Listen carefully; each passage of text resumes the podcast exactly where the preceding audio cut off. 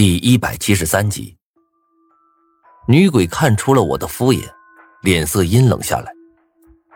我心中一惊，赶忙问道：“那您指点一条明路吧，我到底要怎么样才能杀死郑新瑞呢？”女鬼脸色稍齐，冷冰冰的回答道：“很简单，活下去，一直活到有人开始注意你就好了。据我所知。”郑新瑞作为这片区域的管理员，做的并不怎么好。尤其是十年前那两个人逃脱后，当你熬到游戏结束时，神藏便会开启，那个人也会下来。到时候你可以委婉的提出来，不去开启神藏，而是留在这里，顶替郑新瑞，成为这片区域的守护人就好了。之后的事我会再联系你的。什么？我瞪大了眼睛，有些反应不过来。这不就是抢人家饭碗吗？可是抢郑新瑞的饭碗，这事儿我还真不敢做。女鬼看了我一眼，我先跟你说一下，主神游戏玩到最后，只会有一个优胜者，其他人都会死。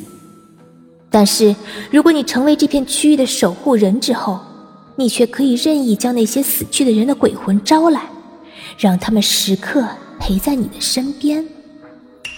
我心头一揪，干笑道：“你该不会是和我开玩笑吧？”女鬼冷笑出声，身子慢慢消失了，只留下一句幽香：“是真是假，你自己心里有数。这场游戏后，郑新瑞便会回来了。”在你成为优胜者之前，我们没必要再说话。如果你想活下去，那就把这场游戏玩到底吧。声音逐渐消失了，我站在原地，像消失了所有力气一般，一下子瘫倒在地。这家伙说的很可能是真的。我现在一直在努力收集道具，为的便是不让自己和真实的人死掉。可是，直到现在我才知道，这一切都不过是一场骗局罢了。主神游戏只能有一个优胜者，只会有一个人活下去。不管我怎么努力，我和张胖子、王笑笑三个人中，肯定会有两人死去。就算活下来的那个人，也一定会变成和郑新瑞那样不人不鬼的怪物，在阴影中隐藏着。等待下一个十年的到来，开启新一轮的游戏。既然如此，那我究竟是为什么努力着呢？既然如此的话，那或许现在死掉，会比较好吧。从教室出来后，我一阵精神恍惚，从来没有一次我觉得眼前如此的黑暗。这场游戏。根本就是一个必输的局。我赢，也无非是自己活下来，张胖子和王笑笑这些人都得死。我输，也不过是跟大家一起死。无论怎么看，付出和代价都是不成回报的。一想到还有九个月，游戏就结束了，我心如刀绞。可是没办法，就算游戏时长再增加，我们也不过是无谓的挣扎罢了。就像是当年的段长安一样，虽然他活了下来，但是也失去了自己的爱人。等等，段长安！我目光一凛，呼吸也变得急促起来。对了，免死金牌。如果拥有免死金牌的话，那么我们就相当于多了一条命。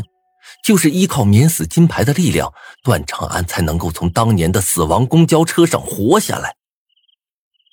我心头一动，当场便想给段长安打电话。可是掏出手机来，却又犹豫了。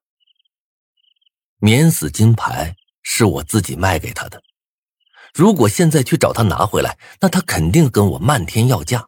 坐地还钱，我不觉得现在段长安还会和我等价交换，只要我将预言漫画书给他，他便把免死金牌还给我。天下人熙熙攘攘，皆为利来；熙熙攘攘，皆为利往。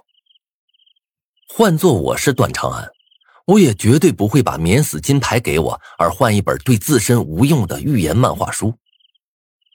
而且，就算得到了免死金牌，那么我也只有一块免死金牌罢了。而现在，我们却足足有三个人，根本不够分。所以，唯一的办法就是再获得具有免死效果的道具。想到这儿，我的呼吸急促起来，眼中也慢慢浮现出了一抹坚定。尽管我知道这个可能性微乎其微，但是这却是目前唯一的方法。对了，还有那个该死的茅山小道士。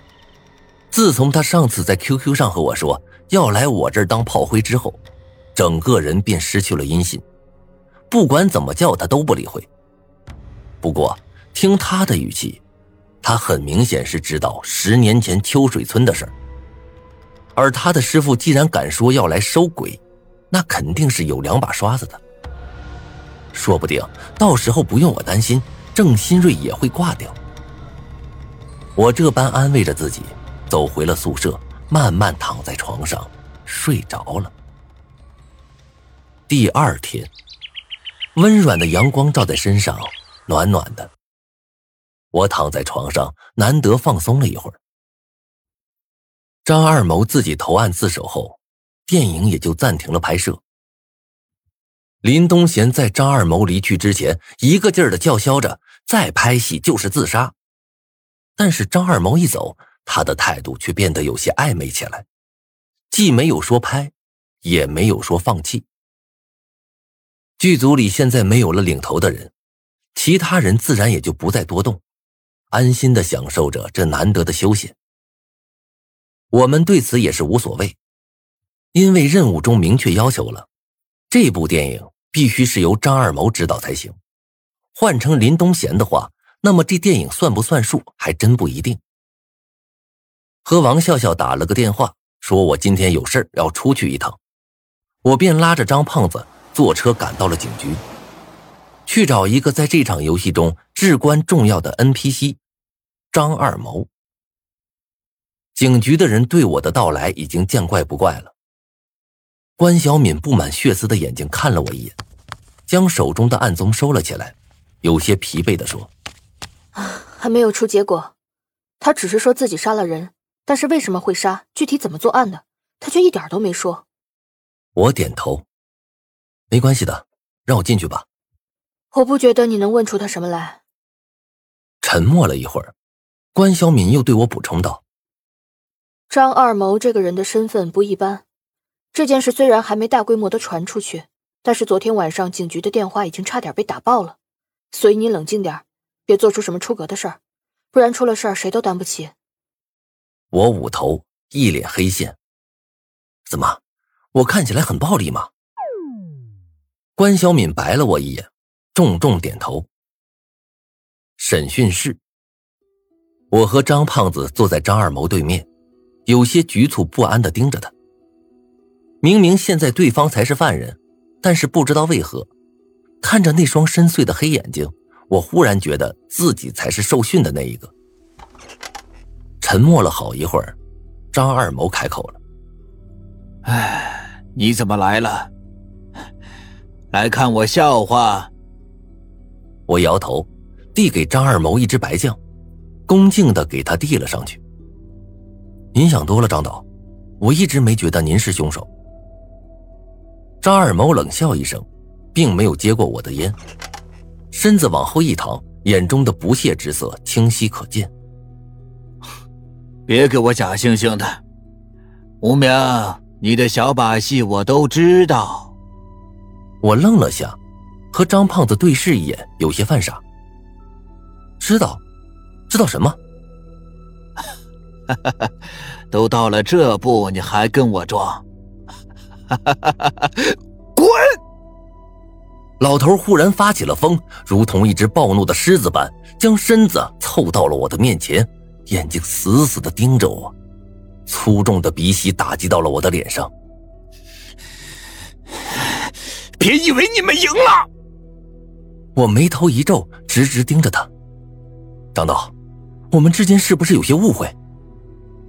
张二毛冷笑，身子又慢慢的收了回去，躺在椅子上，闭着眼睛，低声道：“滚，回去告诉林东贤，不想死的话，就把这部电影拍完。”